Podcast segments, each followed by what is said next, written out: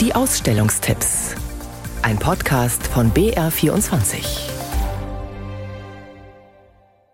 Oft ist es doch so, erst wenn etwas nicht funktioniert, machen wir uns Gedanken darüber.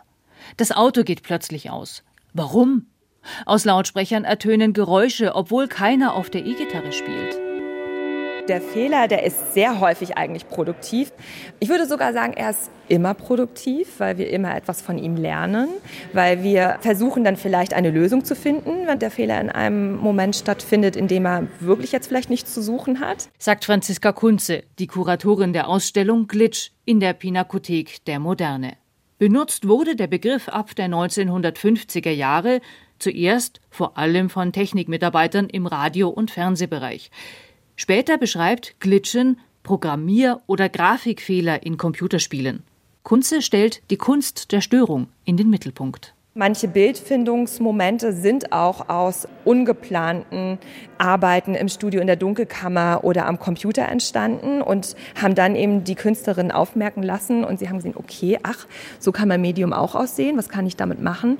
Und es führt im Prinzip am Ende des Tages auch dazu, dass man damit Dinge eigentlich sichtbar machen kann, die sonst eigentlich eher unsichtbar sind und die so unter der Oberfläche so ein bisschen schwelen. So zeigt sie Arbeiten von etwa 50 Kreativen aus den vergangenen 100 Jahren, die alle irgendwo fehlerhaft sind und die entweder gerade wegen der Fehler noch existieren, wie zum Beispiel ein komplett schwarzer Fotoabzug von Man Ray mit dem Titel Meine letzte Fotografie, oder bei denen es sich um Werke handelt, in denen Unfälle einkalkuliert waren und die, obwohl verschwommen oder verpixelt, weiterleben dürfen.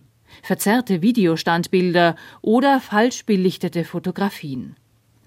Die Ausstellung lädt die Besucher ein, gemeinsam mit den Künstlerinnen und Künstlern den schmalen Grad zwischen Kontrollgewinn und Kontrollverlust zu erkunden und Normen und eingefahrene Denkmuster zu hinterfragen.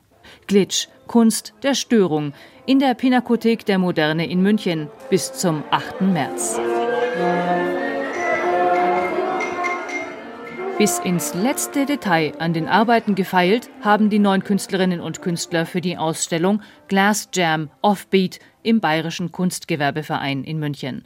Dabei lernen sie natürlich auch und gerade durch Missgeschicke. Die Gruppe hat sich zum Ziel gesetzt, Grenzen des Materials auszuloten und neue Facetten aufzuzeigen.